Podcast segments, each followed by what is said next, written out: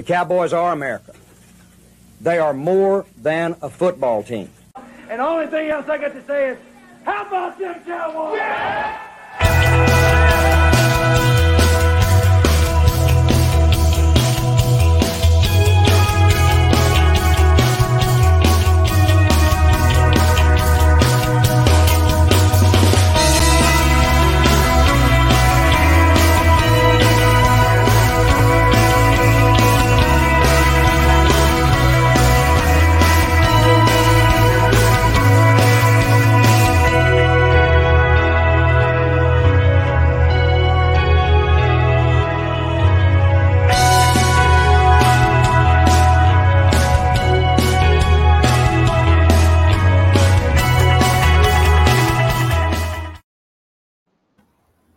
Amigos vaqueros, muy buenas tardes. Estamos en una transmisión más de Cowboys Time o Tiempo de Vaqueros. Su amigo y servidor Aaron Ungar desde Hermosillo, Sonora. Y le mandamos un gran saludo y un abrazo a nuestro buen amigo Rich hasta la Ciudad de México. ¿Qué onda, Aaron? También te devuelvo ese abrazo y también te saludo con mucho gusto, al igual que a ti, Luis, que, que te veo ahí en pantalla. Y un saludo a todos aquellos que estén al pendiente de esta transmisión. Hola amigos, buenas noches. Sí, claro, muchos saludos desde Dallas, Texas. Eh, un abrazo a Ricardo hasta el Estado de México y también a Aaron Ungar hasta la tierra de los tacos y los hot dogs. Muchísimos saludos. ¿Cómo estás? Muy bien, muy bien, Luis. Todo bien por acá, ya frío. Ya me traigo enchamarrado aquí ahorita, ya está nevando por tu tierra, ¿no? Por supuesto, chamarra de los Cowboys, ¿no? Claro. Por supuesto, mira. Sí, ya debe estar este bastante frío ahí en la sierra, ¿no? Y lo que es el no sé si hay nieve en el, en el, en el pueblo, pero por lo menos en el puerto debe haber, debe haber lo que le llaman el puerto, ¿no? Que es la salida de, de ahí del pueblo justo en la sierra. es la elevación más alta, más cerca del pueblo y, y, debe haber bastante nieve. Puerto San Luis, ¿no? Estuvo cerrado, ¿eh? Sí, en el puerto. Ah, si cerraron el puerto es que es que, es que hace frío. Sí, sí, sí, estaba nevado, todas las, todas se veía así los cerros y todo nevado. Ah, fíjate. Qué bonito, muy bonito pues, recuerdo. Sí, a lo que vamos entonces, señores. Eh, vamos a, ver lo que pasó entonces el domingo pasado en el juego entre los Dallas Cowboys y los eh, estos, eh, ay, ya se me fue. Este, los Texans. Los Tejanos de Houston, que precisamente se supone que iba a ser un partido muy sencillo para los Cowboys, ya que los Tejanos han ganado un solo partido en toda la temporada, pero pues no la vuelven a aplicar los Cowboys, ¿no? Exceso de confianza, no sé qué pasó ahí. A ver, explícanos, Luis, ahí tantito. Sí, de acuerdo contigo, ¿no? Se habló durante toda la semana, ¿no? De, inclusive el coach McCarthy decía que había llevado a cabo un énfasis muy claro, ¿no? En la preparación durante toda la semana, la concentración, estar listos para el reto. El reto no de, estar en contra de un equipo superior, sino el reto de continuar dominando, ¿no? Y, y sobre todo continuar con las victorias en el mes de diciembre. ¿Y qué pasa, no? Un balón suelto ahí de Cavante Turper básicamente echa a perder todo, ¿no? El equipo entero se termina desconcentrando. Eh, los, los Texans, por supuesto, también se les paga a ellos. Eh, Lobby Smith sacó la genialidad de, de, la temporada de decir, oye, pues voy contra los que mejor atacan al mariscal de campo, pues voy a jugar con los dos, ¿no? Y a ver si pueden con los dos mariscales de campo. Y le terminó resultando para poder competir en el partido. Pienso que decisiones pésimas al final del encuentro por parte de los Texans le dieron oportunidad a los vaqueros de terminar ganando el partido, ¿no? Óyeme, estar dentro de la yarda 5, jugártela en cuarta oportunidad, no irte por los puntos y darle vida, básicamente, ¿no? Muchos criticarán, bueno, si eres los Tejanos no tienes nada que perder, este, pues te vas por la victoria, ¿no? Pues yo pienso que al contrario, ¿no? Si estratégicamente, perdón, tienes la oportunidad de ponerle eh, el pie en el cuello a los vaqueros en su propia casa y tú llegaste con una victoria, pues debes de tomar la oportunidad, ¿no? De, de tratar de hacerlo. Y le dejó la mesa servida a los vaqueros de Dallas y a un Dak Prescott que jugó muy mal también. Digo, hay que también analizar ahí ciertos errores por parte de la ofensiva también y los receptores, pero un Dak Prescott que se vio muy mal, pero que al final del, del partido, pues llevó a los vaqueros a más de 95 yardas tuvo ese gran pase con Noah Brown, que con eso Noah Brown se ganó para mí su, su, su chamba, ¿no? Y selló su pasaporte para estar con el, con el equipo en la postemporada, pase lo que pase. Y los vaqueros terminan ejecutando para ganar el partido, que fue lo más importante, ¿no?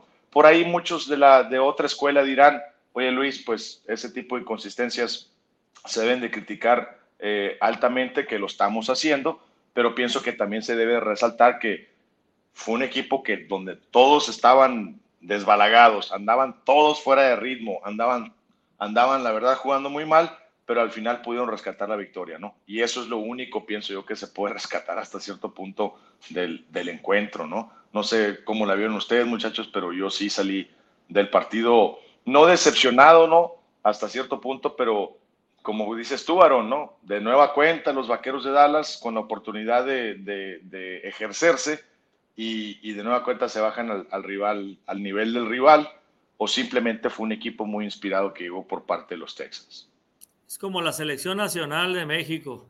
No, no, no, no, tanto, no tanto, no tanta decepción, Aarón. Juega, juega al mismo nivel. Cuando se enfrenta a un equipo inferior, se baja a ese nivel.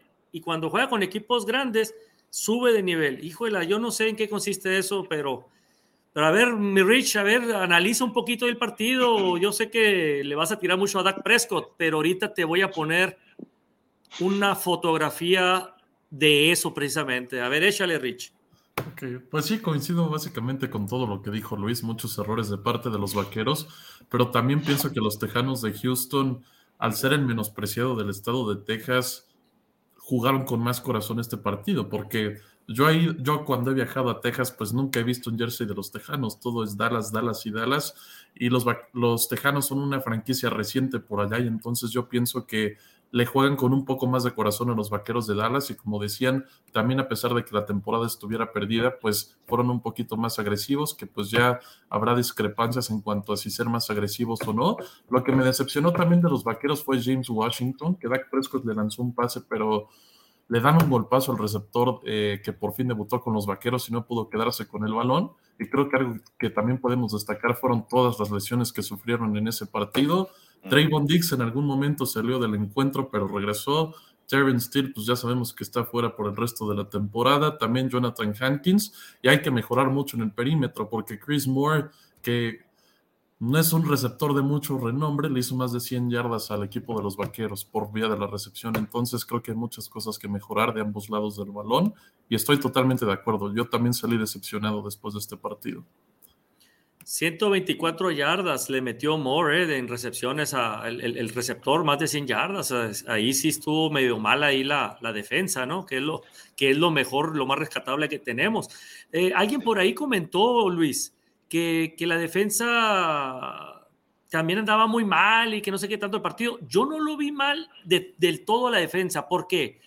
Porque yo creo que más de la mitad de los puntos que generaron los Tejanos lo generaron por precisamente Turpin, el balón suelto en equipos especiales, que lo dejó prácticamente a, pie de, de, anotar, ¿no? Y luego la intercepción de, de Dak Prescott también en, zona roja ya de su propio terreno, pues también generó puntos de la, de la ofensiva de, los Tejanos, pues entonces, pues así como que la culpa, la culpa de la defensa, pues pues no estuvo tan mal. Lo que pasa es que no generó pues presión realmente, no hubo sacks, no hubo nada, ¿no? Esta vez. Eh, no estuvo tan mal, pero recordemos que era un equipo pues sumamente eh, lastimado, no lastimado, ¿no? Pero con muchas mermas a la, a la ofensiva. Sus dos receptores abiertos titulares fueron eh, inactivados antes del partido. Yo sé que tenían a Damian Pierce, pero los vaqueros de Dallas tenían de regreso a Anthony Barr.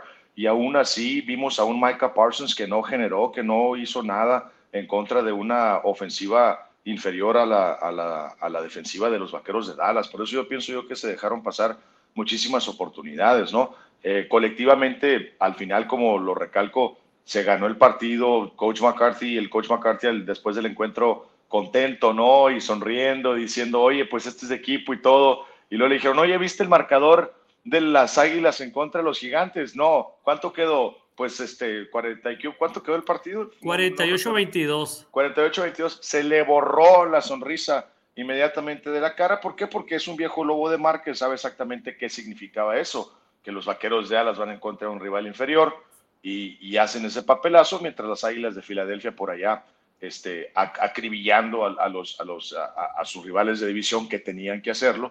Eh, entonces ahí vemos la, la diferencia. No estoy tirando a la borda la victoria. Recordemos, ¿no? Una victoria en la NFL es dificilísima de obtener.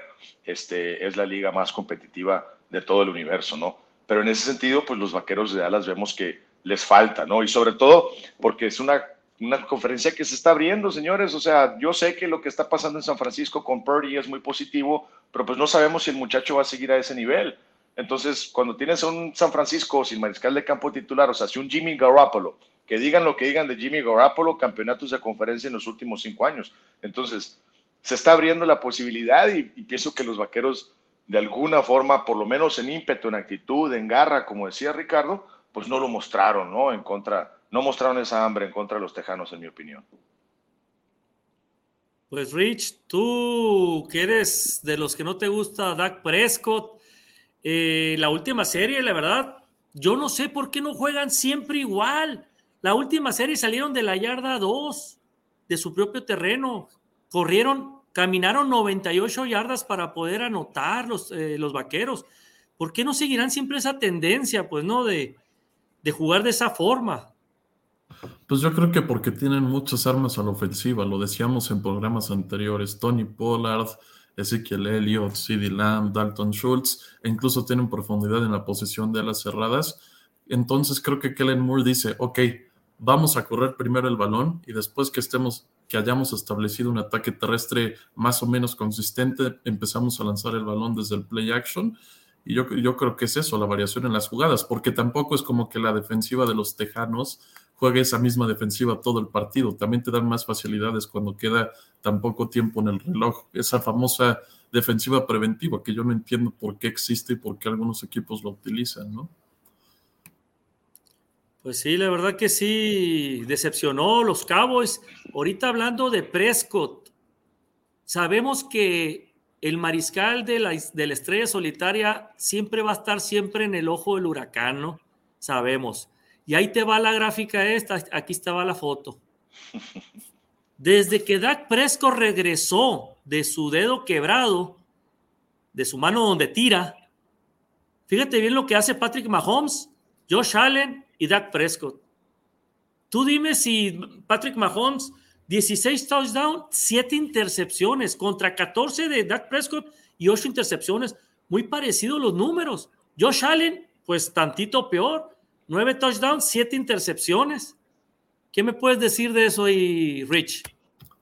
Pues mira, primero que nada, Patrick Mahomes y Josh Allen no tienen ataque terrestre, entonces ellos lanzan mucho más el balón que Dak Prescott. Dak Prescott que yo recuerde desde que regresó no ha lanzado más de 40, 45 pases por partido. Tal vez en el partido de Green Bay en el que se fueron a tiempo extra lanzó cuarenta y tantos pases, pero Josh Allen y Patrick Mahomes tienen que lanzar 50, 60 pases por partido porque no corren el balón, ni siquiera les interesa. Y, y el hecho de que Dak Prescott sea el coreback de esos tres que tenga menos intentos de pase y más intercepciones, pues para mí es muy, muy alarmante. Josh Allen ahorita sí viene bajando un poquito de nivel y Patrick Mahomes pues no tiene el equipo que tiene Dak Prescott y no tiene las armas. Prácticamente los otros dos tienen que cargar el equipo al hombro y Dak Prescott pues sí está un poquito más acolchonado de otros talentos alrededor de él, pienso yo.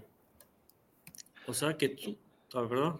No, yo estoy, de acuerdo con, yo estoy de acuerdo con Ricardo en, en muchos puntos, ¿no? Claro que queda de ver Dak Prescott, eh, en, muchos, en muchas ocasiones lo vemos dentro, dentro del, del, del hay que simplemente ver el, el, el partido pero para tomar esos números que, que mostraba Sarón, yo pienso que de esas, ¿cuántas intercepciones eran de Dak? ¿Siete o nueve? Siete. Eran?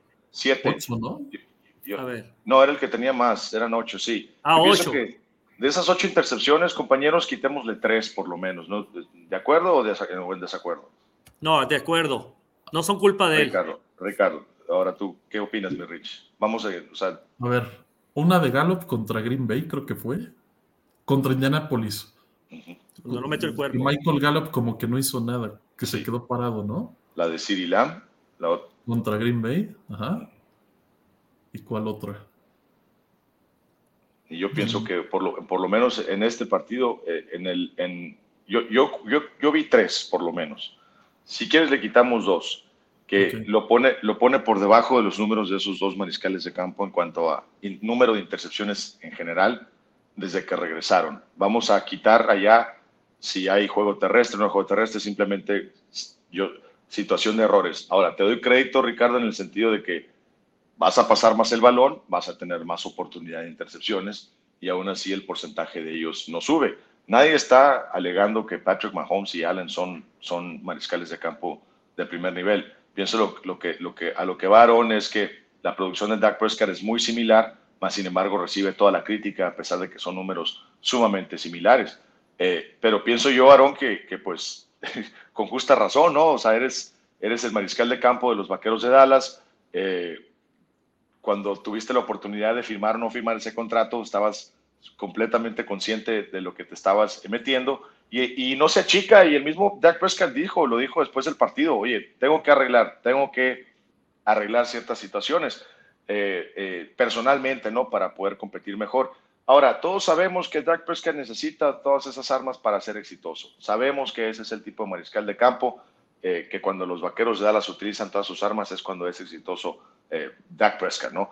Eh, por eso, en ese sentido, pienso que los vaqueros están en buena posición, pero Dak Prescott tiene que ser más preciso. No quiero, no, yo no deseo, por ejemplo, mucha gente al, al querer resolver el problema dicen, bueno, Dak ya no, que, que, no tire la pelota, que sean menos agresivos los vaqueros por aire eh, y que simplemente utilicen esa dupla de, de, corredores, utilicen a los, a los este, a la cerrada, que en varios, en varios programas, Ricardo, tú lo has dicho, jugadas de rápido desarrollo y es lo que le da éxito a los vaqueros de Dallas.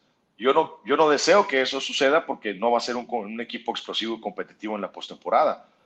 Simplemente Dak Prescott tiene que arreglar sus problemas de precisión porque cuando es agresivo ya vemos que puede generar cosas buenas. Ese pase a Noah Brown en la última serie ofensiva, eh, creo que era en tercera oportunidad, si no me equivoco, sí. pero se lo pone en una ventana y se lo pone enfrente a Noah Brown, que la verdad, si no llevan a cabo esa jugada, para mí este, los vaqueros de Dallas se, se vieron en, en, en, serios problemas, ¿no? Entonces, eh, por eso pienso yo que la crítica sí, bienvenida. Dak debe de mejorar, pero de acuerdo contigo, Aaron, que en ocasiones también hay que darle crédito, ¿no? De que llevó a su equipo a ganar. Y otra vez, creo que es el mariscal de campo con el porcentaje más alto, más exitoso, cuando está abajo en el marcador en el cuarto cuarto y su equipo tiene la pelota. Entonces, eso debe ser algo positivo también de que, pues en un partido cerrado, no se, no se achica, no tiene los, los pantalones para, para eh, lidiar con el momento, ¿no? Creo que es su juego 18 este que ganó en el en la último drive, ¿eh? O sea, imagínate. siempre la, en el último drive de los de los Cowboys siempre juega muy bien, por eso a eso me refiero, pues, porque porque siempre cuando hacen jugadas casi casi en serie. Este es cuando es cuando este genera pues eh, genera un, un, buen drive, pues. Sí, sí. No, no, es cuando se deshace el balón rápidamente, ¿no? Y, y, y pienso yo, como decía Ricardo, a veces lo abandonan porque pues tienen tantas opciones que, que tal vez este Kellen Moore es un niño chiquito con muchos juguetes y no sabe con cuál jugar y, y, y pues eh, termina enfadándose, ¿no? Pues volviendo al tema de que dices tú que tiene muchas armas, ya vimos que, que no se pudo concretar eh, eh, el contrato con, con OBJ, ¿no? O, Odell Beckham, por la cuestión que ya, ya sabemos de, de, que no está listo, que va a estar listo más o menos a, para playoff y pues no se quisieron arriesgar en, en, contratarlo. Pero, ¿qué les parece de esta contratación? T.Y. Hilton. ¿Qué me puedes decir, Luis, ahí? Porque supuestamente venía ya bien, le hicieron los exámenes, o sea, como que ya estaba ya hecho ese, como que ya Jerry Jones ya lo tenía ahí eh, como un as bajo la manga, ¿no? Bien guardadito se lo tenían los vaqueros de Dallas porque la verdad este, sorprendieron a, todo mundo. Eh, el muchacho, pues, y primero que todo, crédito, ¿no? A la, a la directiva de los vaqueros en, conseguir a, a, este jugador y tenerlo hasta cierto punto eh, listo, ¿no? Como dices tú ahí, bajo la manga, eh, para que llegara con los, con los vaqueros. Eh, lo más importante es que hasta cierto punto está saludable, ¿no? Así, al contrario que con OBJ, le dijo a los vaqueros, ¿qué quieren que haga? 40 yardas, corro 80. ¿Qué quieren que haga? Pregúntenme, eh, es alguien que llega con una muy alta opinión por parte de todos los entrenadores. Óyeme, después de todo, pues 10 temporadas en la NFL con los Colts, estamos hablando de alguien que fue a cuatro Pro Bowls, estamos hablando de alguien que tiene más de 50 anotaciones en su carrera, sabe lo que es este ser el receptor abierto número uno eh, por eso pienso yo que tomaron una, una, buena decisión. Pasó su mejor momento, el mejor momento de los Colts. Él estuvo en medio de toda esa situación con Andrew Luck.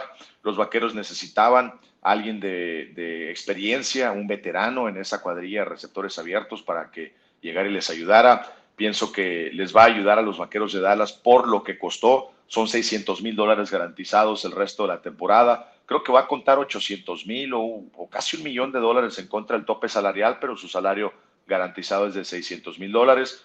Podría incrementar mucho su salario si es que los vaqueros llegan a la postemporada y él participa en todos los partidos. Creo que podría llegar a, llegar a ganar hasta casi 2 millones de dólares, ¿no? Entonces, es alguien que rechazó a otros equipos, por ejemplo, para llegar con los vaqueros de Dallas. Y eso de OBJ, pues pienso que se, se establece, ¿no? O, queda ya eh, eh, establecido que no está listo, está, no está al 100%.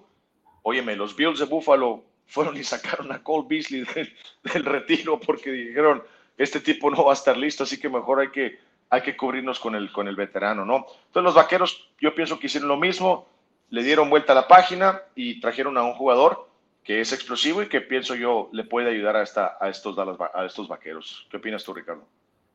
No, estoy prácticamente de acuerdo con lo que dices. También creo que llega T.Y. Hilton para ayudarle un poquito a estos receptores como Noah Brown y James Washington, C.D. Lamb, los titulares jóvenes para desarrollarse un poquito más, porque vimos a James Washington pues que no tuvo un buen partido, ¿no? También creo que llega para ayudarle y meterle cierta presión de que, ok, cuate, o le echas más ganas o vamos a meter al veterano. Y también a Noah Brown que ha jugado pues mucho mejor que James Washington, creo que tienen de quién aprenderle, ¿no?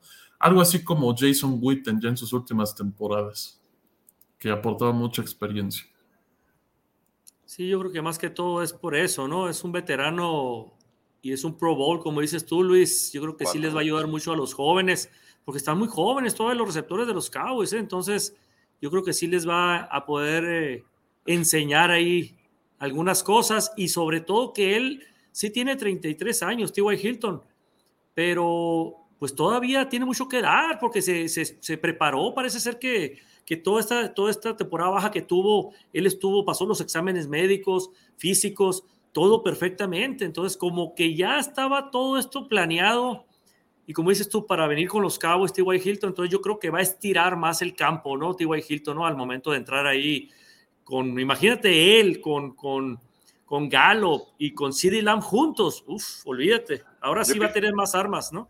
Yo pienso que cambia por completo la fisionomía del equipo cuando te pones a hablar de la postemporada. O sea, ahorita yo, yo no quiero desmeritar o demeritar, perdón, el, los partidos que restan de la temporada regular, pero viéndola como está la situación, pienso que si te pones a ver el primer partido de postemporada y te ves, si te pones a ver a los cinco titulares que van a salir al campo, pienso que con un T.Y. Hilton en lugar de un Jalen Tolbert te sientes muchísimo más tranquilo. Eh, lo de James Washington, eh, eh, un pase ahí, Ricardo, que se le cayó, pero pues también lo mandó a la guerra sin rifle ahí, Dak Prescott, ¿no? En el, en el centro del campo y, y, no le dio mucho espacio. De acuerdo contigo que si te peguen las manos tienes que agarrar el pase y sobre todo porque si eres un jugador que casi no, no juegas y, y te dan la, la oportunidad pero sí lo vi más confiado, su lenguaje corporal, lo vi más confiado en sí mismo dentro del campo que cuando entra Jalen Tolbert. Yo cuando entra Jalen Tolbert veo un muchacho completamente nervioso, perdido, al eh, venado lampareado, hace cuenta que, que, que, el momento le gana. Y a un James Washington, la verdad, lo vi un poco más tranquilo, ¿no? Dentro, dentro del, del, del partido en contra de los Texans. Entonces, veremos, ¿no? Si en contra de, de Jacksonville, que son una, una secundaria, eh, pues, regular, deben de tener oportunidad de, de, de, desplayarse, ¿no? Estos nuevos elementos de los vaqueros de Dallas. Sí, pero es, eh, es lo que dices, es muy diferente. Jalen Tolbert es novato, totalmente novato, y, y, James este Washington pues ya había jugado con Pittsburgh, ¿no? Ya trae más experiencia él, entonces ahí sí tiene mucho que ver también eso. Sí, por eso yo, yo digo, yo considero, ¿no? Que, que ese, ese lugar de Jalen Tolbert en el roster ya deben de utilizarlo con alguien más. No, no, no es necesario. El muchacho llegó fundido desde el principio y pienso yo que es mejor que borrón y cuenta nueva la campaña entrante. Fuiste seleccionado, tienes tu, tu lugar en el equipo para competir en el campamento la próxima campaña. Sí, así es. Eh, vamos a hablar un poquito de los, de los lesionados, eh, Luis eh, okay. Rich. Vamos a hablar sobre la lesión que sufrió en la jugada aquella donde le cayó un, defensivo en la, en la, rodilla eh, por el lado ciego, ¿no? Por, por atrás, creo que le pegó de lado a, a Terrence Steele. Eh, ¿Qué podemos eh, ver con esto? De que ya, ya las noticias ya las dieron y que de plano está fuera por toda la temporada.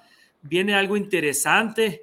A mí me gustaría platicar sobre esto porque entró Josh Ball y pues no funcionó. Entró y salió. Entró y salió, no funcionó. Y, y, resulta que en la última serie, que fue la que funcionó, entró Jason Peters a cubrir el, lado de Terrence Steele y funcionó muy bien.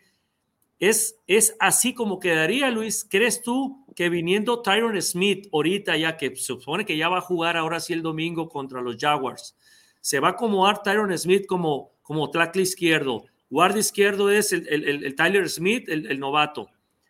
Pues el centro ya sabemos es Biadash y luego va a ser Zach Martin. ¿Crees tú que en lugar de Terrence Steele quede Jason Peters? La verdad no, no, no creo, ¿eh? porque no sé si Jason Peters a su edad y en, las condiciones en que está en estos momentos esté para tomar todas las jugadas ofensivas en un partido completo. Y lo hemos visto entrar ahí eh, en rotaciones y situaciones, ¿no? A, a Peters, pero que salga como titular y que termine el partido, ahí sí yo tendría mis dudas. Aquí hay situaciones que debemos de tomar en consideración. Eh, él no jugaba tackle derecho desde el 2005, 2004, creo lo dijo después del partido, pero aún así pues la veteranía te da para poder salir al campo y lo dijo él mismo. Yo salí a defenderme. A mí me tiraron a los leones y pues ahí mis, mis, mis movimientos y mi, y mi, y mi veteranía, porque soy un fósil de la liga, dijo, pude sobrevivir esa serie ofensiva y, solventar la, situación. Pero ya para salir a un partido como titular es una cosa completamente diferente. De que pueda hacerlo, lo puede hacer. Eh, sin embargo, no sé si, tiene, si está en plenitud física para poder terminar un encuentro completo. Ahora, está Conor McGovern levantando la mano y diciendo, oye, tranquilo, sé, porque yo he jugado bien, yo soy el tackle, el, el, guardia izquierdo de los Vaqueros de Dallas en estos momentos, ¿no? Entonces, para ser sinceros, compañeros, a mí no me extrañaría ver lo siguiente. Ya dijeron que Tyron Smith está listo para salir a jugar, tienen que ver en qué condiciones está. Saldría como tackle izquierdo. No me extrañaría que dejen intacto a Conor McGovern, que dejen a Villa desde centro, que dejen a Zach Martin de, guardia derecho y que pongan a Tyler Smith de tackle derecho. No me extrañaría para nada en lo más mínimo y que lleven a cabo una rotación con Jason Peters. En, en, ambos, en ambas instancias, si lo vas a hacer, pienso yo que tienes que establecer paquetes de protección que incluyan una ala cerrada o dos alas cerradas enseguida de ellos para que puedan de alguna forma solventar el paquete, ¿no? Eh, no me extrañaría, pues, porque lo que sí estoy seguro es que Josh Ball no es el guardia derecho de los, vaqueros de Dallas. Rich, ¿qué opinas tú? ¿Cómo te gustaría esa línea? Pues para mí sí sigue siendo una incógnita, pero veo tres opciones similares a las que ya comentaron. Pones a Tyron Smith como tackle izquierdo de fijo, a Tyler Smith lo pones como guardia izquierdo, ya dicen a Viadas de centro, Martin de guardia derecho y sería Jason Peters como tackle derecho. Creo que esa es una opción. La segunda opción yo creo que es lo que dice Luis, poner a Tyler Smith como tackle derecho, dejar a McGovern como guardia izquierdo y a Smith como tackle izquierdo. O la tercera opción, ya viéndonos así muy optimistas y esperando que Josh, Ball mejore de aquí al domingo, pues sería que Josh Ball se quede como el tackle derecho, que Tyler Smith se quede como guardia izquierdo o incluso que dejen a Conor McGovern en la posición de guardia izquierdo y que Tyron Smith juegue en la posición de tackle izquierdo. Pero yo creo que esa es la más improbable. Estoy en la posición de tackle derecho entre Jason Peters y Tyler Smith, como dice Luis, que incluso tal vez podrían empezar a Jason Peters y como dice que tal vez no tenga la estamina para llevar a cabo todas las jugadas de contacto en el partido, tal vez pueda rotar con Tyler Smith en esa posición de tackle derecho y dejar a McGovern como guardia izquierdo. Creo que esas son las tres alternativas. Sí, y yo opino que lo más importante es que no, no puedes sentar a Tyler Smith. Es un muchacho al cual, lo, con el trabajo que ha hecho durante toda la temporada, ahora no puedes de, repente enviar el mensaje y mandarlo a la banca, ¿no? Oye, ahora sí ya no, no te necesitamos. Pienso que tiene que salir al partido de alguna u otra forma. Eh, se lo merece, ¿no? Tyler Smith. Oye Luis, pero tú, tú estás ahí en el equipo, digo, los entrenamientos de los miércoles, es ya bien, bien, los entrenamientos sí ya... Sí, pero... Lo... Contraofensiva y todo, digo, ¿no viste no, algo? Digo, no, lo que nos muestran a nosotros no, no, no, no tiene nada que ver con lo que va a suceder en el partido, a nosotros nos muestran las, las sesiones de práctica donde básicamente pues los, los, todos los jugadores están en sus respectivos grupos. Eh, de vez en cuando el equipo se junta, pero llevan a cabo jugadas muy, muy vainilla, o sea, nada de, de chocolate ni de fresa. Entonces Oh. realmente no, no muestran. eh, y sobre todo porque Mike McCarthy es un hombre que siempre ha, ha jugado las cartas muy cerca del, del pecho, ¿no? Entonces, eh, en ese sentido no nos muestra nada, ¿no? Pero lo que se habla en el, en el edificio, lo que se comenta es eso, ¿no? Que número uno, Tyler Smith ha hecho un excelente trabajo y no lo pueden sentar. No pueden de repente decirle, ¿sabes qué? Te vas a la banca. Entonces, ahí la situación también de, de Conor McGovern, de que también ha hecho muy buen trabajo y no puedes enviar el mensaje incorrecto. Claro que es un gran veterano, futuro miembro del Salón de la Fama de Tyron Smith y por eso pues todo el mundo se va a hacer un lado para que regrese el, gran gigantón del lado izquierdo, que por cierto, al, mantener ahí a, McGovern y a, y, Tyron Smith, pienso yo que podría agilizar un poco el juego terrestre por el lado izquierdo, así que no me extrañaría un muy buen partido de Pollard y de Zeke por el lado izquierdo. Eh, pero eh, eso sí está, sí está al 100% Ty- Tyron Smith. Eh, por eso yo pienso yo que esa es la situación más viable, ¿no? Eh, irse al del lado derecho con Tyler Smith, seguir retándolo, seguir dándole retos y que el muchacho siga respondiendo y ayudarle con, con, con Jason Peters, el gran veterano, decirle durante toda la semana, durante todas las prácticas, no vas a estar solo, te vamos a dar ayuda. Eh, Ferguson pues tiene la situación de conmoción cerebral, no sabemos si van a tener a los tres eh, disponibles los vaqueros de Dallas, pero sí deben de, de, ponerle algún tipo de ayuda ahí en la ranura eh, o, o, o, con, doble, con doble ala cerrada. Ok, ok, hasta ahí vamos entonces con esos lesionados. Ahora, otra baja sensible aparte de Steele es este hombre, Jonathan sí. Hankins, sí, que es el, es el, es el, es el tackle nariz, se puede decir ahí de los Cowboys, que es que se contrató ahora a mediados de temporada precisamente para, para detener la carrera, eh, la, la, la, carrera del contrario, que es la debilidad de la defensa. ¿Qué va a pasar ahora con esa, con esa baja? Pues eso está difícil porque es lesión en el pectoral y, para un liniero defensivo es, es, una lesión bastante seria, va a estar fuera un mes, o sea, el resto de la temporada regular. Hay, hay, hay optimismo de que pueda estar disponible para la postemporada eh, con los vaqueros. No jugó en el partido de, de, Día de Acción de Gracias, sin embargo, sí venía contribuyendo muchísimo en, en, parar el juego terrestre, para eso se le trajo precisamente a este equipo, ¿no? Y, y pues vimos que llevó a cabo su trabajo porque pues Dal, Dal, eh, hizo su trabajo contra Dalvin Cook, contra Jonathan Taylor, recordemos, eh, inclusive contra el mismo Damian Pierce estaba haciendo eh, buen trabajo Hankins, ¿no? Entonces ahora con esa baja sensible, pues recordemos que no se acaba todavía, por ahí viene Derrick Henry, Etienne también este mismo fin de semana, entonces los vaqueros de Dallas van a tener que llevar a cabo algo al respecto, pero pues esto nos dice que, tanto Gallimore como Bohana pues ahora deben de, subir un poquito su nivel, deben de, de, de alguna forma contribuir un poco más, en, eh, parar en este juego terrestre y sobre todo, ¿no? También ahí Leighton Randers y Anthony Barr van a tener que participar, ¿no? En, en, en, en continuar eh, la mejoría, ¿no? Para parar el juego terrestre de los vaqueros. Sí, Rich, ahorita estábamos platicando precisamente de, los, de las dos contrataciones que se hicieron hoy, creo, ¿no? Creo que hace rato, ¿no? De un, otro, sí. otro tackle nariz, ¿no? El Roach y, y, un, y un eh, esquinero, ¿no? Que era de los Raiders, dices tú que te gustaba mucho, que era Mullet. ¿Cómo es? Sí, Trayvon Mullen Jr., que pues, egresado de Clemson, fue una selección de quinta ronda de los Raiders, cuando todavía estaba Mike Mayock como el gerente general. Es de los corners que le encantan a Dan Quinn porque mide 6 pies con 2, entonces es muy grande para ser esquinero, 1.88 y tiene los brazos largos, igualito al prototipo que le gusten a Dan Quinn. Yo creo que lo traen para profundidad, aunque también es un chavo que es joven, tiene 25 años, viene de ser creo que cortado por los Cardenales de Arizona, que fue tradeado de los Raiders hacia los Cardenales. En los Raiders te digo que me gustaba mucho, tuvo muy buenas temporadas y todavía es un jugador joven, pero su problema siempre han sido las lesiones, tengo entendido, y esperemos que pueda mantenerse sano y ser un buen elemento para el perímetro de los Vaqueros, que sin duda necesitan ayuda después de lo visto por Chris Moore el domingo pasado, que les hizo más de 100 yardas. Yo no sé si sea para meterle presión a Kelvin Joseph y decirle, compadre, le tienes que echar muchísimas más ganas porque este cuate te puede bajar la chamba, o si de plano están pensando en traer a Trayvon Mullen ya para ser el corner 2 para el futuro. Porque es un buen jugador. Oye, eh, pero ¿qué no fue escogido más alto, Rich? En la, en, ¿Fue de quinta o fue de segunda? Si, no me si no mal recuerdo, fue más alto. O, o sea, es un jugador un poco más cotizado, fue un poco más cotizado en la, en la, en el, en Clemson.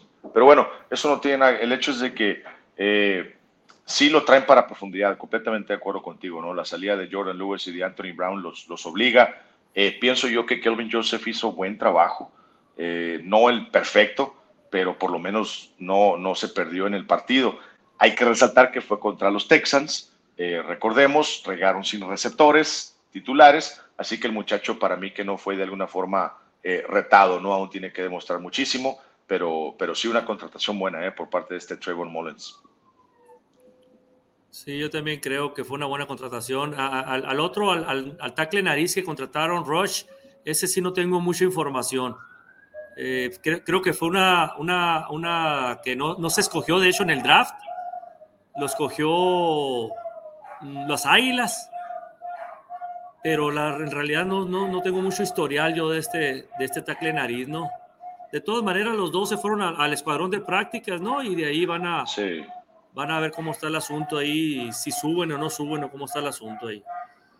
Eh, bueno, pues entonces vamos a ver el standing, que es algo importante que necesitamos ver aquí nosotros de, nuestro, de nuestra división, la división este de la Nacional.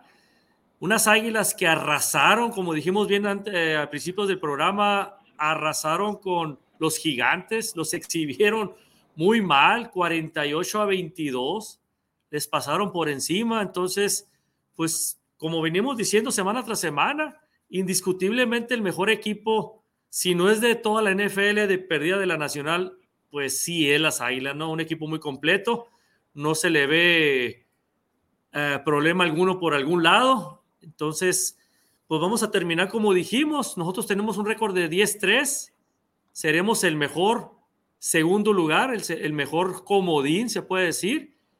Y aquí lo curioso es que hasta los Commanders y los Gigantes aspiran también a, a pasar a playoff.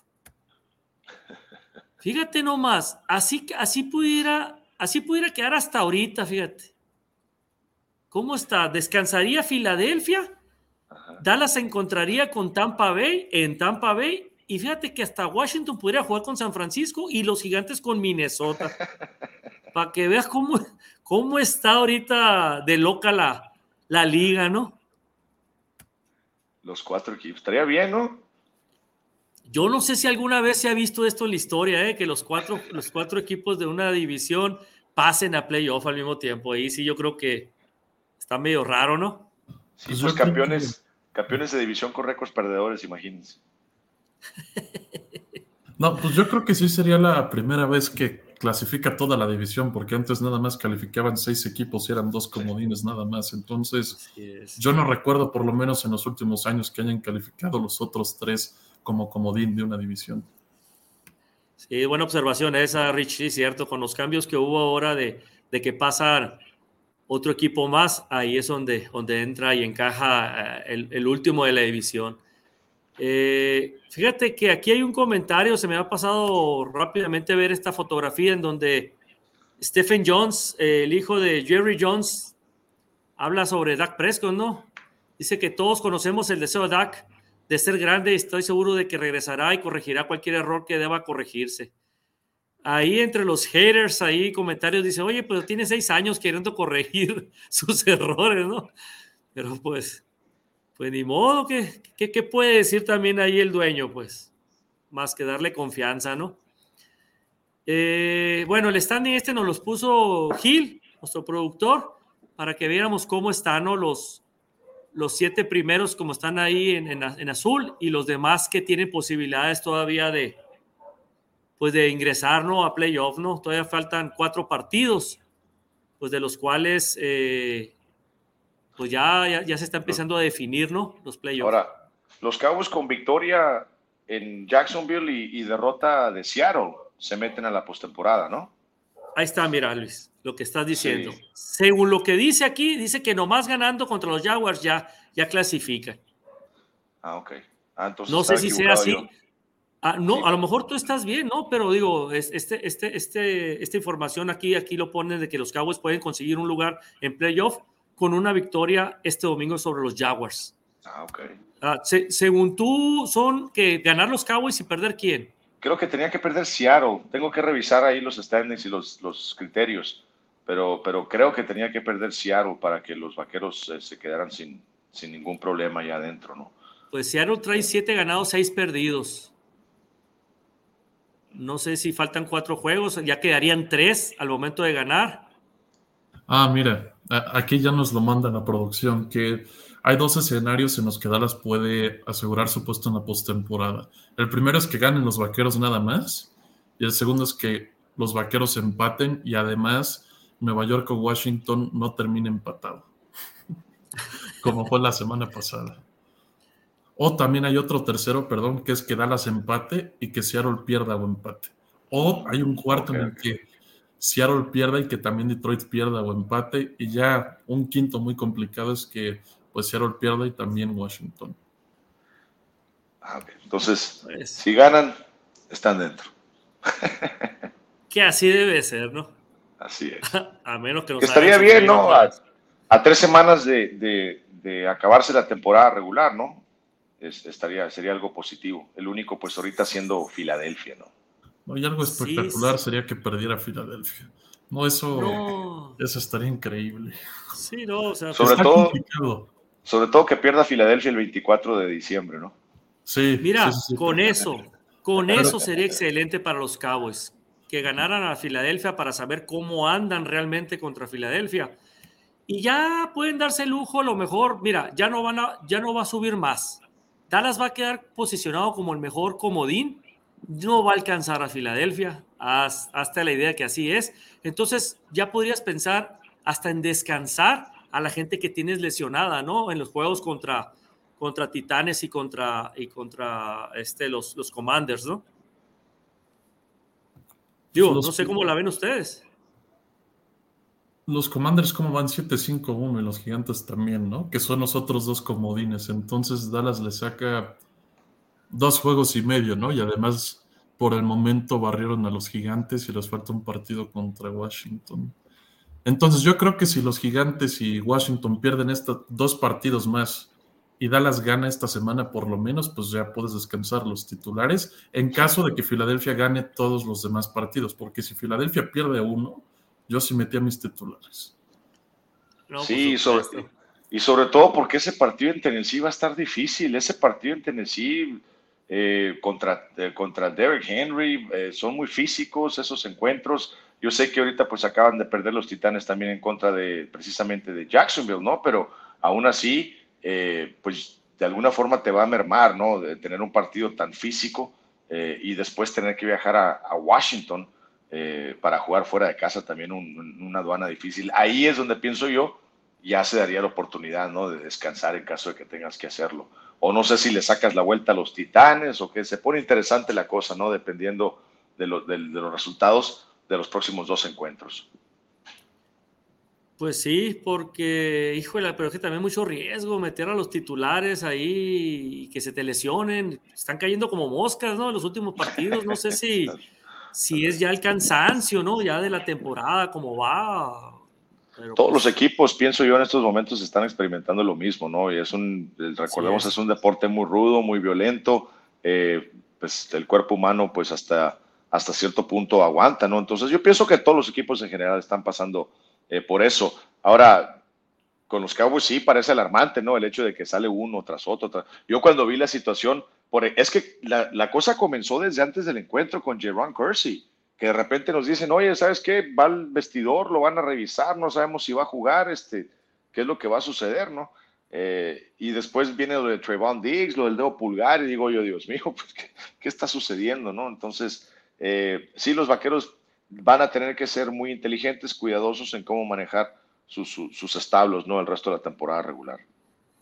Sí, porque como sea que sea, son lesiones que no te, no te limitan jugar, pero, pero son lesiones, ¿no? Al final de cuentas no juegas cómodo, ¿no? Maika no está al 100%, pienso yo. No sé qué opinan ustedes. Si está cansado, no sé qué. Se le nota que anda lastimado. Los últimos partidos lo veo también muchísimo tiempo en la banca, cuando antes lo mantenían casi todas las jugadas dentro del terreno de juego. Sí, no sabes nada tú, Luis, de eso, porque la última lesión fue la ingle, ¿no? Para mí que está cansado, es que es difícil, óyeme, estar contribuyendo eh, tantas jugadas como a la defensiva y al mismo tiempo estar contribuyendo en la posición acá de apoyador, ¿no? Por, para mí que fue un, un mal cálculo que llevaron a cabo los Vaqueros de Dallas durante la mitad del, durante, pienso yo, los, eh, a partir del quinto al décimo partido, para mí que los Vaqueros de Dallas llevaron a cabo un cálculo, un mal cálculo ahí con Micah Parsons, para mí que lo sobreutilizaron hasta cierto punto, se, como dicen allá en México, se engolosinaron con lo que vieron. Eh, veían que era una máquina para atacar al mariscal de campo y para mí que lo utilizaron un poquito de más y ahorita ya estamos viendo, ¿no? Que el muchacho es humano, yo sé que es es este, muy joven y lo que ustedes quieran, pero es la, es la NFL y estamos viendo ¿no? que ya está mostrando señales de que está eh, llegando un poco, ¿no? Su, su nivel de aceleración ya no es el mismo, ya, ya está un poco cansado eh, y pienso yo que es algo de que se debe criticar al equipo y también a Micah Parsons, porque si hace un par de semanas, compañeros, estábamos hablando de jugador defensivo del año, si no es que MVP de la, de la, de la, de la liga, y pues siendo el defensivo MVP de la liga no puedes mostrar ese tipo de partidos o por lo menos ese tipo de cansancio como lo, lo, lo, hizo en contra de los Texans. O no sé, estoy siendo muy, muy crítico, muy duro de, de Es correcto, los últimos dos partidos o inclusive a lo mejor tres partidos, no estoy tan seguro si hay tres, pero de perder los últimos dos se ha visto muy, muy limitado Micah Parsons. No sabemos, como dices tú, si es por cansancio o es alguna lesión que, que no se muestra. Ojalá sea por cansancio, ¿no? Que no sea una lesión, porque le puedes dar descanso, como, dije, como, como estábamos diciendo hace rato, los últimos dos partidos a lo mejor les puedes dar descanso a Maika para, para que esté listo para los playoffs. Pero, híjole, ya ahorita ya nombrarlo como defensivo del año ya se le está yendo de las manos, ¿no? Con esto, que ya no ha hecho capturas, no, no ha hecho grandes jugadas. Yo creo que hablando de eso, Nick Bosa ahorita es el principal candidato a jugador defensivo del año. Y por mucho. Es correcto. Es correcto, híjole, y no quisiera enfrentarme a los 49, aunque esté el Mister irrelevante, ¿no? Aunque esté ahí el Mister irrelevante. Fíjate qué suerte, qué suerte tuvieron los 49. Hasta ahorita ha respondido muy bien el, muchacho, ¿eh? No, no, pero también el coach que tienen, recordemos, este. Shanahan. Shanahan, oye, esos tipos son, como les dicen, este, quarterback whisperers, ¿no? O sea, son saben exactamente cómo hablarle a los mariscales de campo, cómo, cómo armarlos, cómo construirlos. Y pues el muchacho, vimos que en el primer partido andaba un poco tímido, pero ya después en el segundo se soltó por completo, ¿no? Vamos a ver si se mantiene ese nivel. Recordemos que a los coordinadores defensivos de esta liga les pagan mucho dinero para descifrar, ¿no? Cómo ganarle a ese tipo de mariscales de campo. Por lo pronto, lo más seguro es que nos toque Tampa, entonces, hasta ahorita, todo parece indicar. Si no hay sorpresas, todo parece indicar que hasta ahorita nos va a tocar Tampa en playoff. Ir a Tampa otra vez, como en el primer partido de la temporada, pero en condiciones diferentes al primer partido. Siento que los Cabos están más fuertes ahorita y, y Tampa está más de capa caída, ¿no? Como decimos por acá, ¿no? Un Tom Brady muy impreciso, se vio muy mal, la verdad, ahora este partido pasado que lo aplastó eh, San Francisco precisamente, ¿no? Y hasta me dio, me dio risa ahí ver a, al, al, al, de este, al esquinero que le interceptó, ¿no? Eh, Dre Greenway, Green, algo así, ¿no? Greenlow, eh, ¿no? Greenlow que va y, le, y, le, da el balón para que se lo autografíe Tom Brady, ¿no? Después de que se lo interceptó, ¿no? A final del juego, ¿no? Digo, pues que le meten, les digo, es, respeto, ¿no? Para, para el que para muchos es el, el jugador eh, de la historia, ¿no? El mejor jugador de toda la historia de la NFL, ¿no? Y, y, Purdy, y, Purdy también, ¿no? 22 años el niño, y, Tom Brady con 22 años en la liga, entonces lo, vio, lo vio, era su ídolo, pues imagínate, en primera, la primera vez en la historia, ¿no? Donde, donde se enfrenta a un novato por primera vez en un partido y le gana a Tom Brady, ¿no? Imagínate. Sí, está impresionante.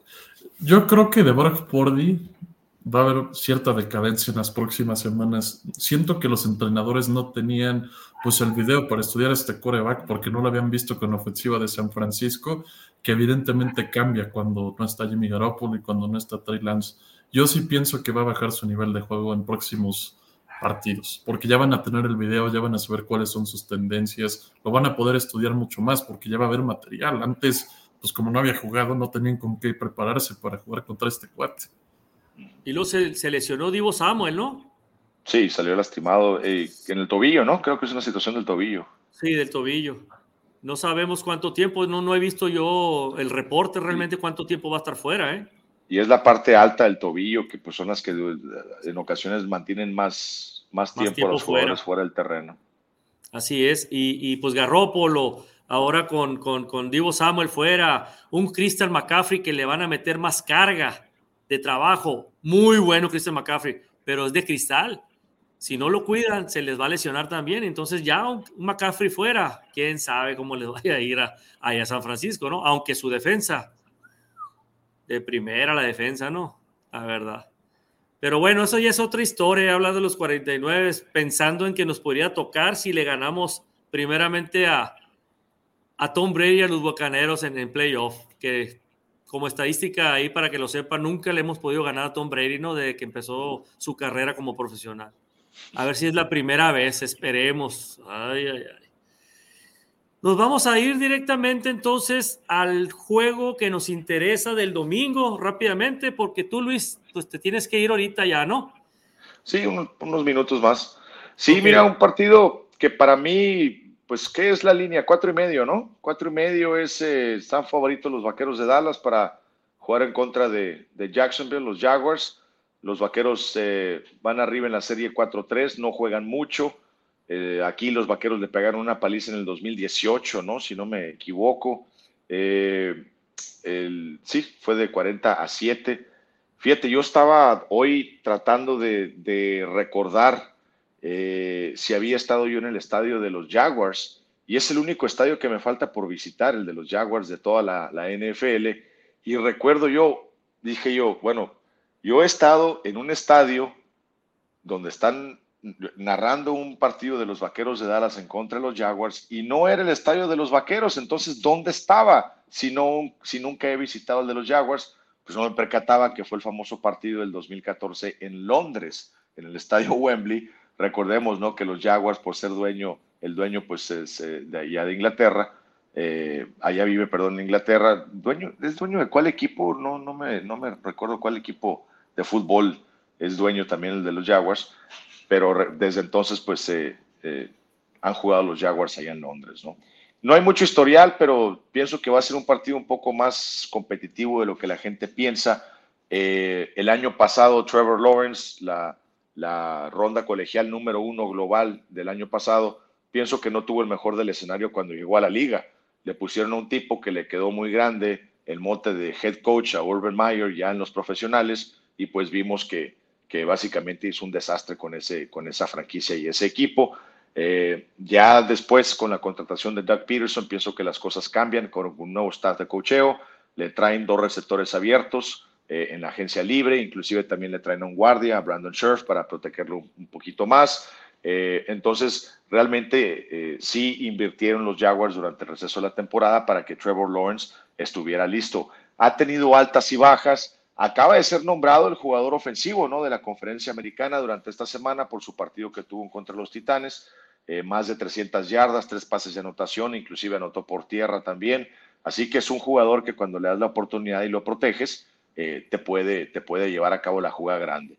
Es un mariscal de campo alto, corpulento, pesado, que tiene un gran brazo y que no va a dudar en jalar el gatillo cuando vea la cobertura singular. Yo sé que los vaqueros son la número dos en contra del pase, pero sí, va, sí van a tener eh, problemas con Trevor Lawrence si es que no logran generar un ataque al mariscal de campo que no vimos en contra de los Texans, ¿no?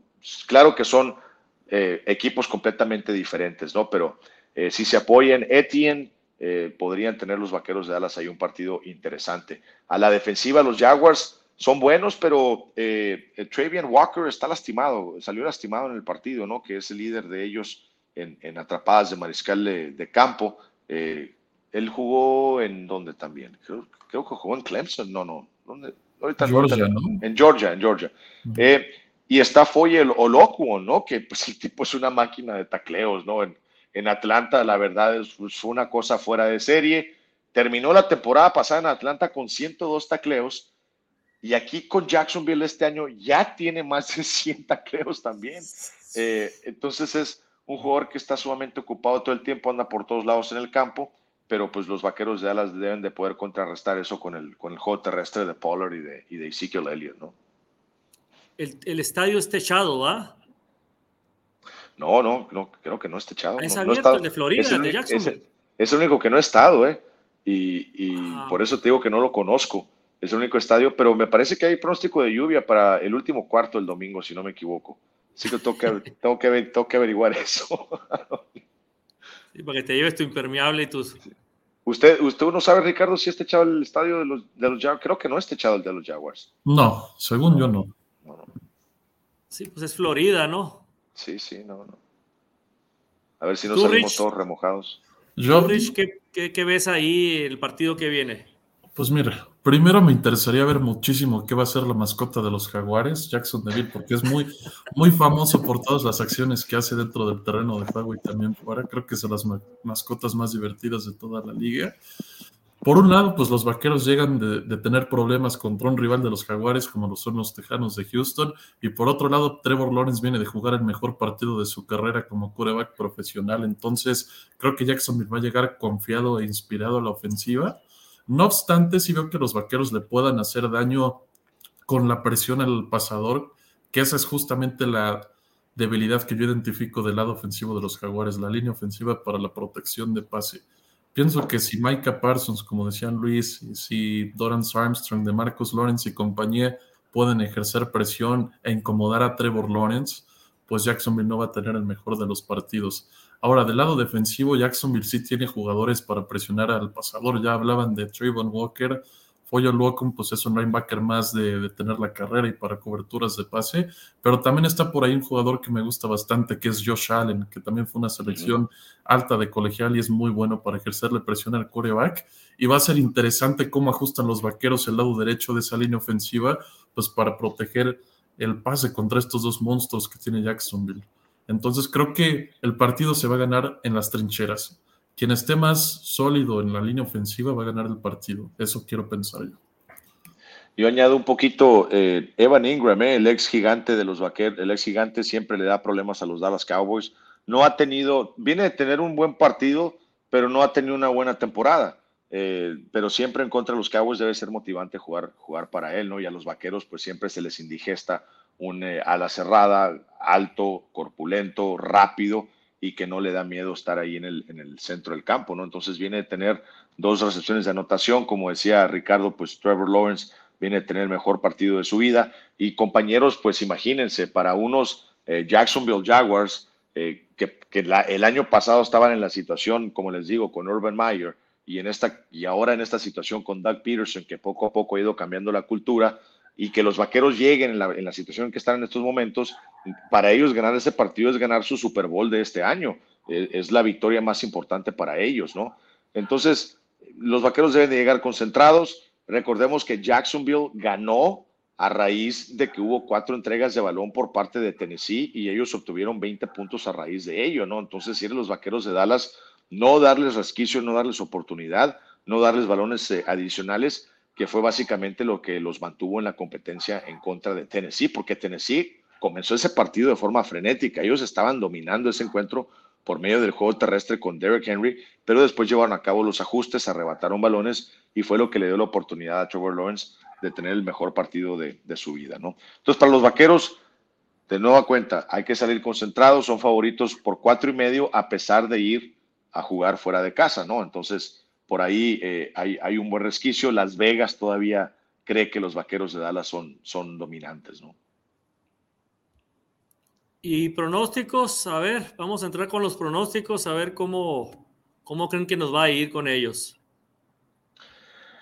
Mira, yo pienso que los vaqueros eh, llegan al partido, eh, eh, de acuerdo con Ricardo, en la situación de las trincheras. Desde un principio van a tratar de establecer ese juego terrestre.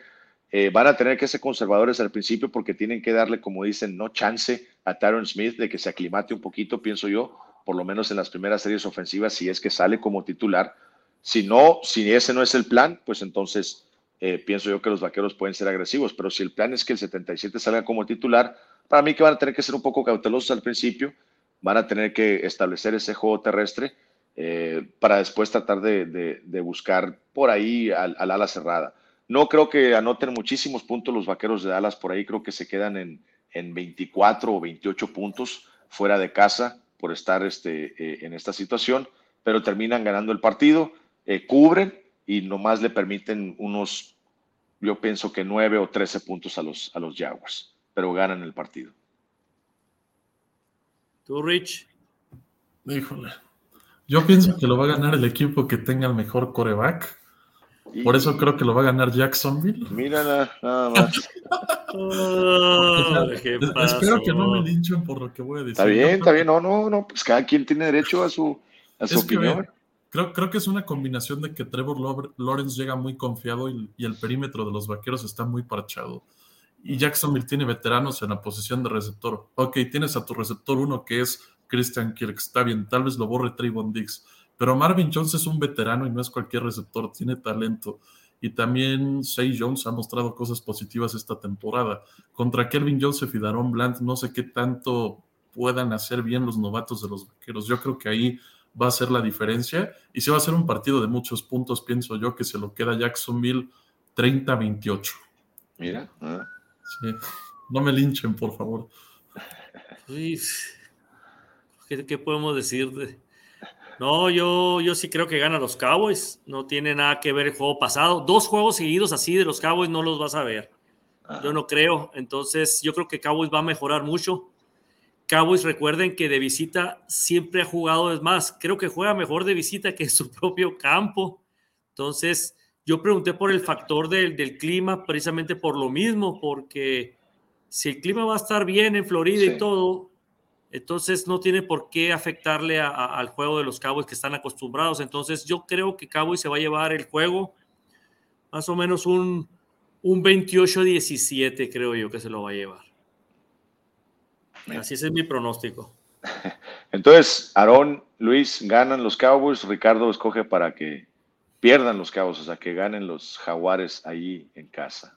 ¿Cómo se te ocurre, Rich, decir, eso, hombre? ¿Qué pasó? Pues, no, está bien, oye, pero sus puntos fueron válidos, o sea, fueron los dos receptores abiertos que le trajeron en la agencia libre, o sea, por ahí se fue Doug Peterson directamente con Christian Kirk y también con, con, con Say Jones para darle armas a Trevor Lawrence.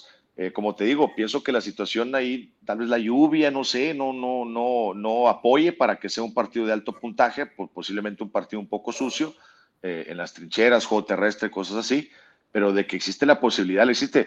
Es un muchacho que no perdió un partido de fútbol americano desde que salió de preparatoria hasta que, hasta que perdió el último campeonato nacional. Es un ganador, es alguien que ha estado en los escenarios más grandes, es alguien que no se va a achicar al momento. Entonces, como te digo, va a salir a, competir. Yo pienso que los vaqueros, después de, lo que tuvieron con los Texans, van a salir con una, actitud un poco diferente y, va a estar eh, un poco limitado Trevor Lawrence por la presión al mariscal de campo. ¿no? Tiene movilidad eh, Trevor Lawrence. no lo he visto eh, bien así como. Sí, eh, se puede escabullir, está grande, no es fácil derribarlo, mide dos metros.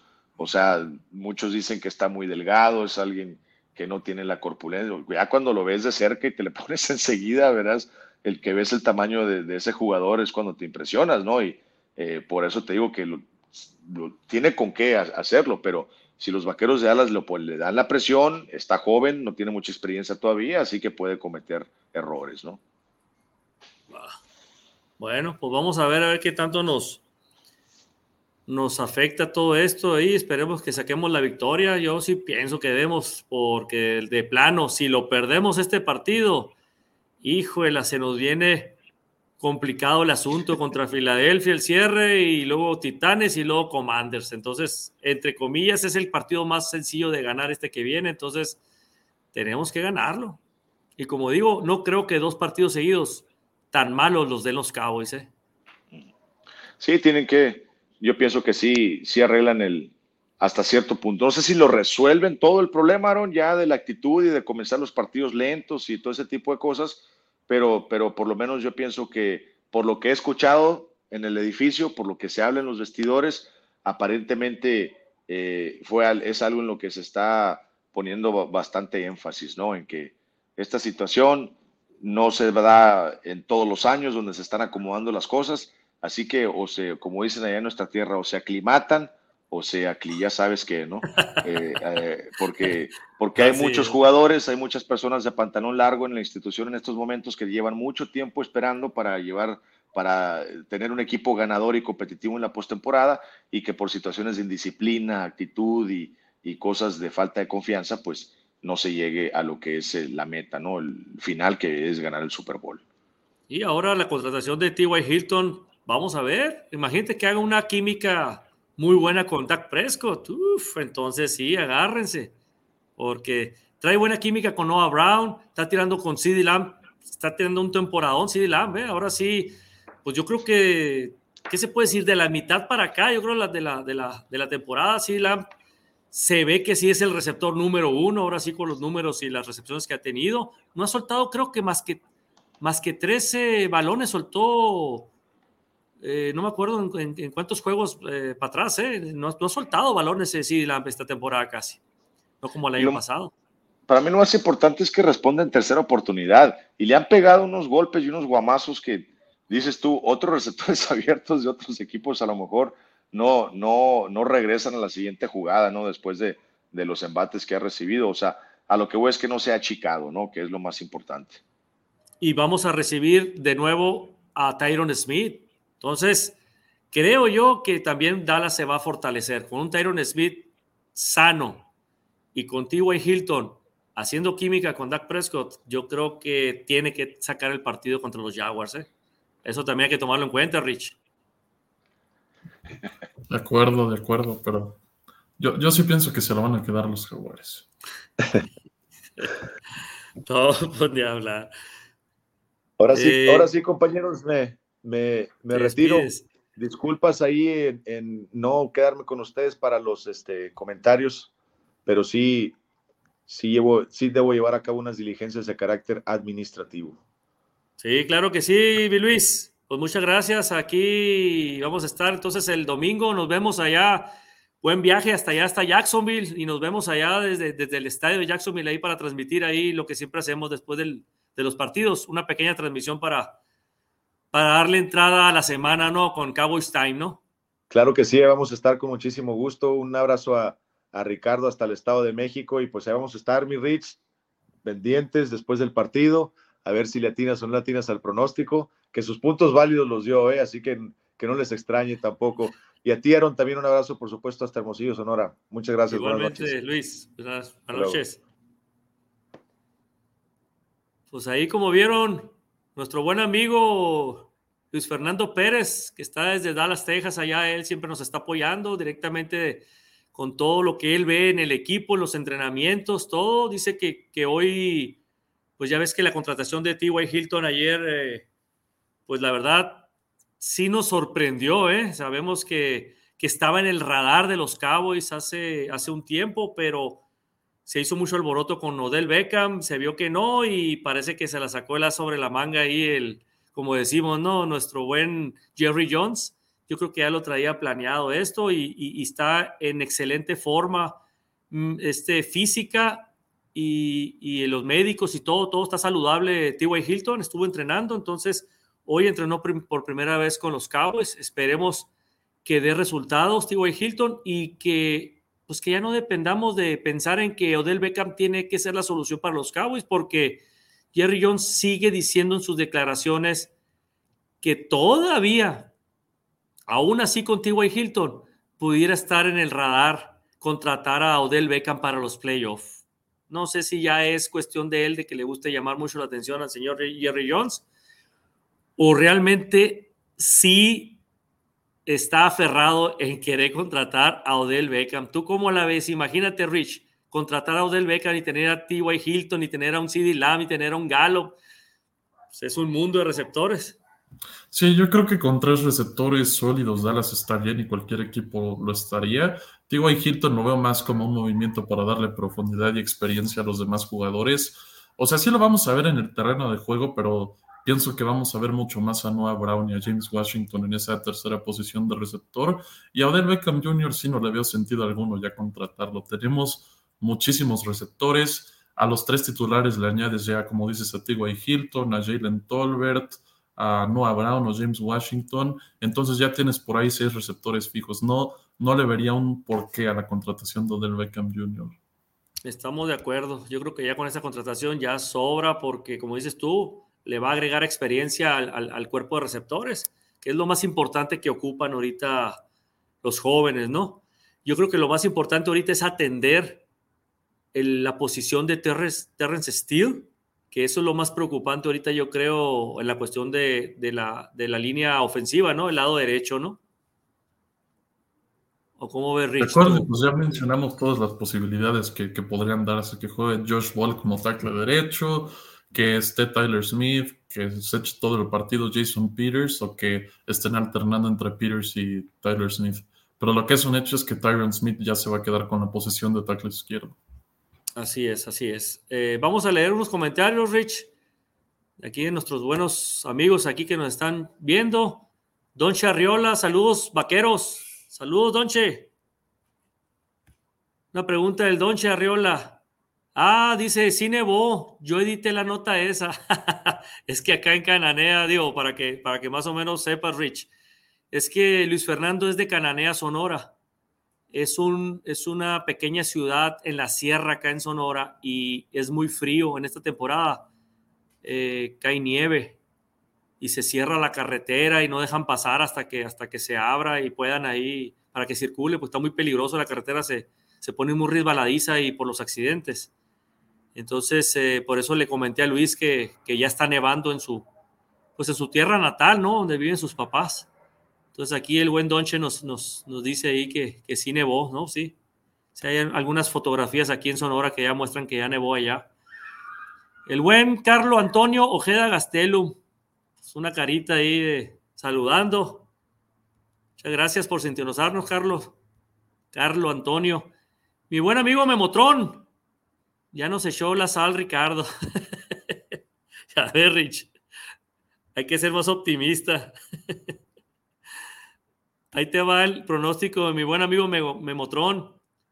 Un 23, digo 26-13 Cowboys. Fue la, no creo que 13, yo también creo que es un poquito más, ¿no? De, hay que darle más mérito a los, a los Jaguars, pero yo sí creo que sí se lo sacan los Cowboys el juego. Carlos Antonio, saludos, Aarón. Saludos, Carlos. Muchas gracias por sintonizarnos. Aquí estamos, ya sabes. Papás. Ah, bueno, ahí sí no sé por qué papás, ¿verdad? Pero, pero hay que nos lo aclare ahí el buen, el buen Carlos. Joel de la Cruz, saludos Joel, siempre nos está viendo Joel. Buenas tardes.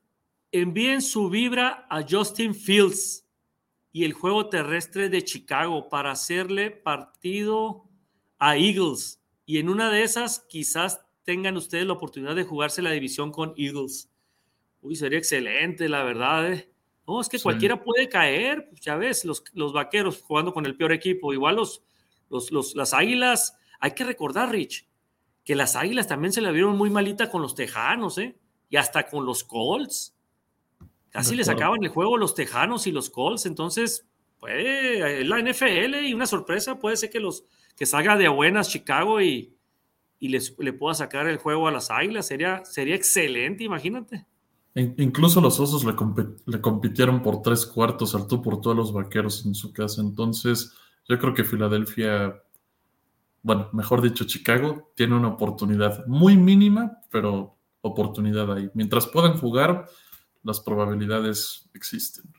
Sí, así es, así es. Gracias, Joel, por el comentario. ojalá que, así sea. Carlos Antonio, otra vez, saludos a Ricardo. También, Ricardo, te manda saludos, Carlos. Saludos, saludos. Carlos Antonio Ojeda, muy de acuerdo con Ricardo, pero tenemos, pero tenemos que tener fe. Sí, exactamente tenemos que ser optimistas y tener fe en que, en que los Cowboys va a sacar el juego del domingo. Hay que verlo, va a estar bueno. Ah, soy el Papa, Sarón. este, pues, ese es un amigo acá de Sonora de nosotros aquí, que es Cowboys de corazón también y, y es el, está en Phoenix. No sé si está en Phoenix todavía, papas, ahorita, pero es un buen amigo aquí de nosotros, de nuestro club aquí de los Cowboys Nation Sonora. Saludos, papas. Saludos. Pues son todos los comentarios. Eh, vamos a nada más a, comentarles a la gente aquí que ya estamos en YouTube. Nos pueden seguir en las redes sociales. Nuestro club aquí en Sonora, nuestro club se llama Cowboys Nation Sonora y nos pueden seguir en nuestras redes sociales que es en YouTube, Cowboys Nation, así se llama. Cabo, perdón, Cowboys Sonora, Cowboys Sonora. Ahí si entran a YouTube, ahí pueden ver todos los todos los eh, videos de nosotros, de los comentarios, eh, de los artículos, todo, todo, mucha, mucha información, todo lo más relevante y lo más nuevo que va saliendo de, de noticias de los Cowboys lo puede ver a través de nuestras páginas, porque nuestro buen amigo Luis ahí está directamente con el equipo y él es el que nos está pasando esa información. Entonces no se les olvide darle like también. Es muy importante para nosotros que nos dé like ahí en YouTube, ya que eso nos hace crecer y poderles ofrecer un poquito mejor de servicio a ustedes eh, y, y, denos sus, opiniones, qué otras cosas nos, se les gustaría a ustedes saber. Eso también es importante. Cada miércoles, recuerden, cada miércoles nosotros estamos eh, en el horario, ya cambió, ahora con el cambio de horario estamos eh, a las 5 de la tarde, tiempo de Sonora, 6 de la tarde de la Ciudad de México los miércoles, para poderles ofrecer toda esta información. Y recuerde que cada partido de los Cowboys, nuestro buen amigo Luis Fernando está desde el estadio a donde viaje el equipo, ahí está Luis Fernando, en este caso va a Jacksonville este domingo y desde allá vamos a hacer la transmisión con él y si quieren hacer alguna pregunta o algo, adelante, señores. Estamos también en Facebook, en Cowboys Nation Sonora, en nuestra página oficial. Se pueden meter ahí, se pueden agregar y ahí van a ver todos los días artículos nuevos, videos y todo lo, todo, todo lo relacionado a nuestro equipo de la estrella solitaria. Twitter y todo. Ahí está, ahí está la información ahí abajo, ahí lo pueden ver para que le sigan. Eh, eh, eh, saludos, saludos. Aquí hay otro comentario nada más para despedirnos de Carlo Antonio Ojeda. Ya ando aquí en Hermosillo. Ah, pues repórtate, repórtate, Carlo, el, el domingo este. Ahí vamos a estar en, en Los Burros del 7. Es la sede de nosotros aquí en Hermosillo. Los Burros del, de las 7 se llama. Ahí por el Boulevard Navarrete, enseguida de Plaza Valle, casi llegando a, a, la, a la Olivares. Si tienes alguna duda, pues eh, mándanos un, un privado o algo ahí a nosotros, ahí o eh, ahí en la página y te decimos en dónde es, te mandamos la ubicación. Repórtate con nosotros para, para, que, te, que, para que te unas y te tomes la foto con nosotros oficialmente ahí de cada domingo. Eh, bueno, pues nos vamos a despedir entonces, mi buen Rich. ¿Algo que quieras agregar? ¿Todo bien? No, creo que ya cubrimos toda la información importante. Pues Nada más agradecerte a ti, Aaron, y a todos aquellos que nos comentaron en el canal y que también estuvieron al pendiente de la transmisión. Muchas gracias y que tengan un buen día. Muchas gracias. Entonces, gracias a toda la gente por, por vernos. Le mandamos un saludo ahí y acuérdese, el miércoles a las 5 de la tarde, 6 de la Ciudad de México, los esperamos. Y el domingo, después del, del partido, en la transmisión directamente desde el estadio, ya nuestro buen amigo Luis Fernando Pérez. Saludos, nos vemos.